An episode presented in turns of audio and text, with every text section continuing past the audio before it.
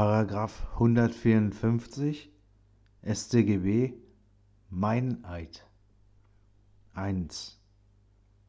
Wer vor Gericht oder vor einer anderen zur Abnahme von Eiden zuständigen Stelle falsch schwört, wird mit Freiheitsstrafe nicht unter einem Jahr bestraft. 2.